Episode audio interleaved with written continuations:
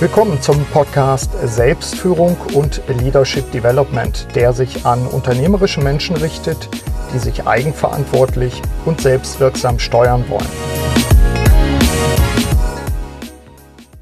Wie kann es sein, dass einzelne Menschen gestärkt aus einer Krise hervorgehen? Ist das Zufall oder können wir Fähigkeiten erkennen, die beeinflussbar, vielleicht sogar erlernbar sind? Ich denke, die Antwort ist ja. Und damit willkommen zu dieser Solo-Episode des Podcasts Selbstführung und Leadership Development. Mein Name ist Burkhard Benzmann und ich begleite unternehmerische Menschen vor allem in Veränderungssituationen. Sie alle kennen den Begriff Resilienz. Damit meinen wir die Fähigkeit, auch besonders schwierige Lebenssituationen ohne bleibende Schäden zu überstehen. In der anhaltenden Pandemie benötigen wir diese Fähigkeit ganz besonders. Ich erlebe in diesen Tagen allerdings einige Menschen, die nicht nur wieder aufstehen, wenn sie mal wieder umgeworfen werden, sondern sie stehen offenbar sogar stärker auf.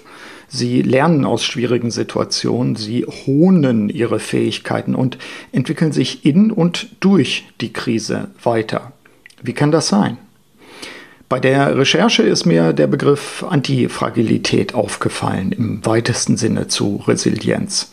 Nassim Nicholas Taleb, der ehemalige Hedgefondsmanager und heutige Bestsellerautor, spricht von Antifragilität im gleichnamigen Buch im Original 2020 erschienen. Ich zitiere mal daraus. Antifragilität ist mehr als Resilienz oder Robustheit. Das Resiliente das Widerstandsfähige widersteht Schocks und bleibt sich gleich. Das Antifragile wird besser. Das Antifragile steht Zufälligkeit und Ungewissheit positiv gegenüber. Und das bedeutet auch, so heißt es weiter in dem Buch, was entscheidend ist, die Vorliebe für eine bestimmte Art von Irrtümern. Antifragilität hat die einzigartige Eigenschaft, uns in die Lage zu versetzen, mit dem Unbekannten umzugehen etwas anzupacken, und zwar erfolgreich, ohne es zu verstehen. Soweit aus dem Buch von Taleb. Ich schlage im Kontext meines Fokus auf das Thema Selbstführung äh, vor, von Superresilienz zu sprechen. Und sei es auch nur erstmal experimentell. In dieser Episode will ich Ihnen dazu meine Ideen vermitteln und Sie anregen, darüber zu reflektieren. Ich gebe Ihnen auch ein paar konkrete Tipps, das kennen Sie schon von mir, wie Sie diese Superresilienz für sich entwickeln können, um eben gestärkt aus Krisen hervorzugehen. Also, was ist Superresilienz? Klären wir doch zunächst mal, was im Allgemeinen unter Resilienz verstanden wird. Dr. Karen Rivich und Dr. Andrew Chattey von der University of Pennsylvania sehen sieben Aspekte.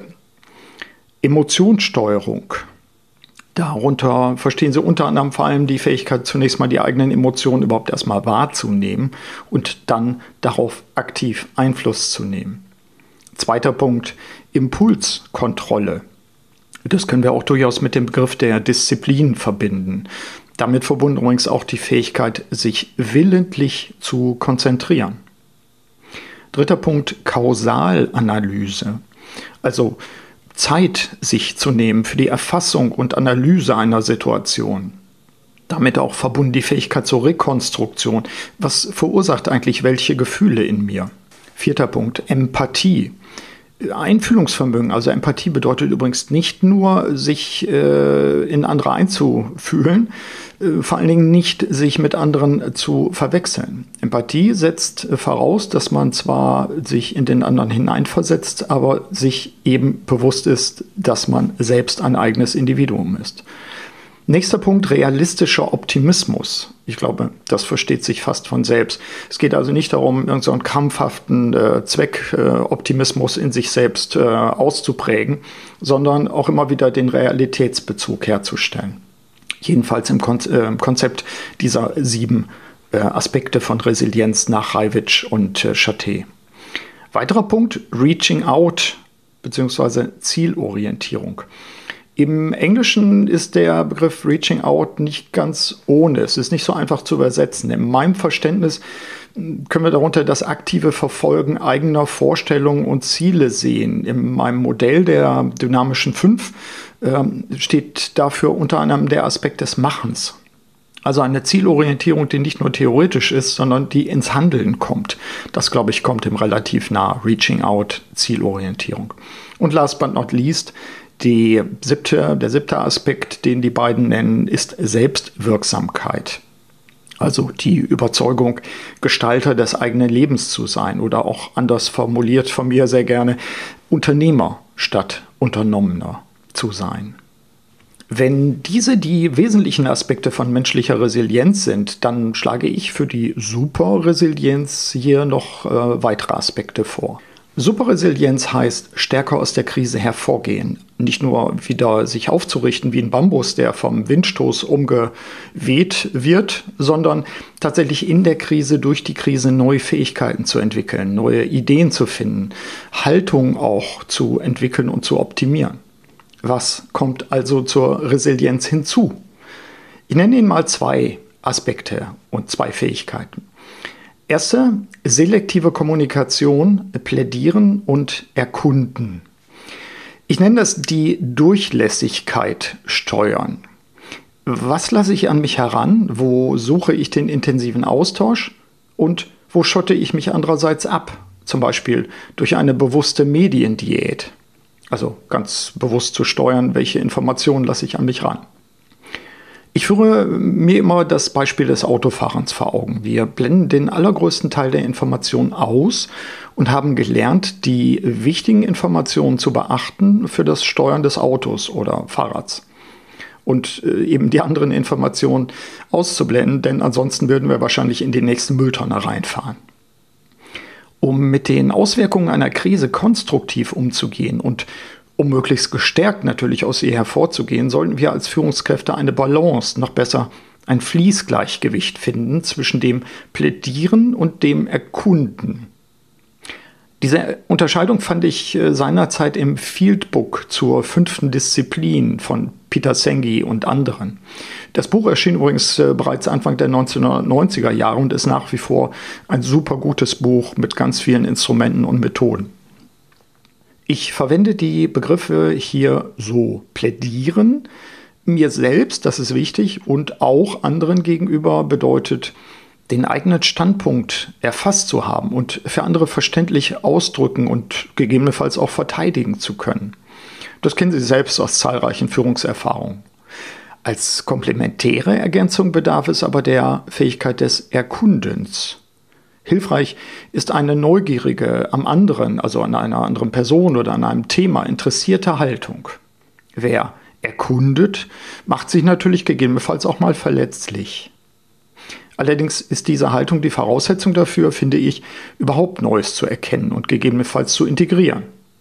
Als Aspekt einer Superresilienz finde ich ist diese Fähigkeit, also ein Fließgleichgewicht zwischen dem Plädieren und dem Erkunden herzustellen, aus meiner Sicht zentral wichtig. Selektive Kommunikation, Plädieren und Erkunden. Zweite Fähigkeit, zweiter Aspekt, aktive Selbstentwicklung. Sie kennen als häufige Hörerinnen und Hörer des Podcasts natürlich mein Modell der sieben Felder der Selbstführung. Darin ist, das wissen Sie, das dritte Feld mit Fähigkeiten und Selbstentwicklung bezeichnet. In dieses Feld äh, sind Talente, persönliche Stärken sowie deren Weiterentwicklung eingeordnet. Ebenso wie wesentliche soziale und kommunikative Fähigkeiten, die wir besitzen. Im Interview zu meinem ersten Buch über Selbstführung äh, führte Götz Werner, Sie kennen Götz Werner als Gründer der DM Drogeriemärkte vielleicht, führte aus, die Frage ist, wie gelingt es mir in meinem Leben, meine Biografie in die Hand zu nehmen? Oder anders gesagt, wie gelingt es mir im Sattel zu sitzen und nicht am Schwanz des Pferdes zu hängen? Zitat Ende aus dem Interview. Aus seiner Sicht äh, sollte jeder die Verantwortung für die eigenen Fähigkeiten annehmen und eben sich aktiv weiterentwickeln. Denn, und das ist entscheidend, finde ich, wir sind eben nicht fertig, äh, egal welches Alter wir erreicht haben. In dem Kontext, Personality isn't permanent. Also die Persönlichkeit ist nicht permanent, ist nicht dauerhaft, ist der Titel eines Buchs des Organisationspsychologen Benjamin Hardy.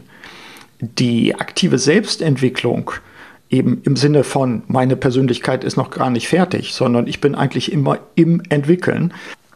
Die aktive Selbstentwicklung trägt aus meiner Sicht deshalb zur Superresilienz bei. Sie ist äh, mehr als die Entwicklung eines realistischen Optimismus. Sie ist nah dran am Ansatz oben genannt, am Ansatz der Selbstwirksamkeit. Aber ich finde, sie geht darüber hinaus. Es ist hier nicht Zeit und Raum, das im Detail zu vertiefen, aber ich verspreche Ihnen, dieses Thema noch einmal aufzunehmen und im Detail auch zu erläutern. So, das waren zwei Fähigkeiten, die die bisherigen Resilienzansätze aus meiner Sicht einfach noch ein bisschen weiter treiben. Ich bleibe am Thema dran, wie gesagt, und werde mich weiter damit beschäftigen. Und äh, sicher fallen auch Ihnen noch weitere Aspekte ein, die zu einer Superresilienz gehören. Wenn Sie mögen, dann schreiben Sie mir doch Ihre Einschätzung. Dann kann ich darüber ein bisschen nachdenken und das einbauen. Kommen wir zu ein paar Tipps, um eine Superresilienz zu entwickeln. Das hatte ich Ihnen ja versprochen. Starten wir mal mit dem Aspekt Reflexion, aktives Lernen meine Tipps. Prüfen Sie, wie Sie in unterschiedlichen Phasen in der Krise sich verhalten, in dieser oder in einer anderen Krise. Also Testfragen könnten sein, wann und wie ziehen Sie sich auf den Status quo Ihrer gegenwärtigen Position und Haltung zurück? Und wann und wie gelingt es Ihnen trotz widriger Bedingungen, sich zu öffnen, Neues erst einmal wahrzunehmen, vielleicht auszuhalten und es dann gegebenenfalls sinnvoll zu integrieren.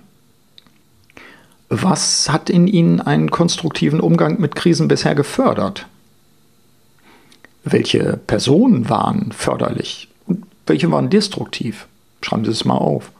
Mit solchen und ähnlichen Fragen können Sie, finde ich, Ihr aktives Lernen, Ihre eigene Entwicklung, ne, aktive Selbstentwicklung, wie oben gesagt, ankurbeln.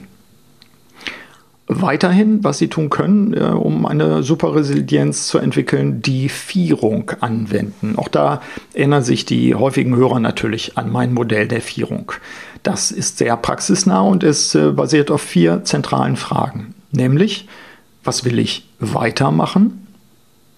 Auch durchaus als Erkenntnis eben alles aus der Krise. Was will ich anders machen? Was will ich neu machen? Und was will ich nicht mehr machen bzw. stoppen. Kommen wir zu einem dritten Tipp oder Ansatz, um äh, Ihre eigene Resilienz weiterzuentwickeln in Richtung Superresilienz. Phasenwechsel zwischen Anspannung und Entspannung. In diesen Zeiten reisen wir zu wenig, wie ich meine. Auf äh, Reisen können die Gedanken fließen, auf Reisen kommen neue Eindrücke. Wir haben Muße, vielleicht haben wir sogar Langeweile. Was für ein schöner Begriff eigentlich. Es kommen für uns Aspekte vielleicht hoch, die wir, wenn wir immer beschäftigt sind, ne, Sie kennen das, busy being busy, wenn wir immer beschäftigt sind, dann kann das gar nicht an die Oberfläche kommen. Checken Sie für sich, wo Sie auch unter eingeschränkten Umständen wieder unterwegs sein können. Das kann zum Beispiel der lange aufgeschobene Besuch bei einem A-Kunden sein. Nutzen Sie den Abend im Hotel, um sich entweder Muße zu gönnen oder an Ihren Plänen zu arbeiten. Schaffen Sie sich einen Wechsel zwischen Anspannung und Entspannung. Und natürlich plädiere ich an dieser Stelle erneut dafür, dass Sie sich eine persönliche Planungszeit nehmen. Googeln Sie einfach mal beziehungsweise suchen Sie einfach mal auf der Seite, auf meiner Seite ld21.de, das Stichwort Planungszeit oder Planungsklausur. Da werden Sie fündig. Da gibt es eine ganze Menge Tipps und Episoden dazu. Wenn Sie weiter an Ihrer Superresilienz arbeiten wollen, dann lade ich Sie ein, an meinem neuen Angebot der CD5 teilzunehmen. Das heißt Coaching mit der dynamischen 5. In begrenztem Umfang nehme ich Führungskräfte der ersten Ebene für ein individuelles Coaching an. Das kennen Sie schon. Ähm, aber eben in begrenztem Umfang.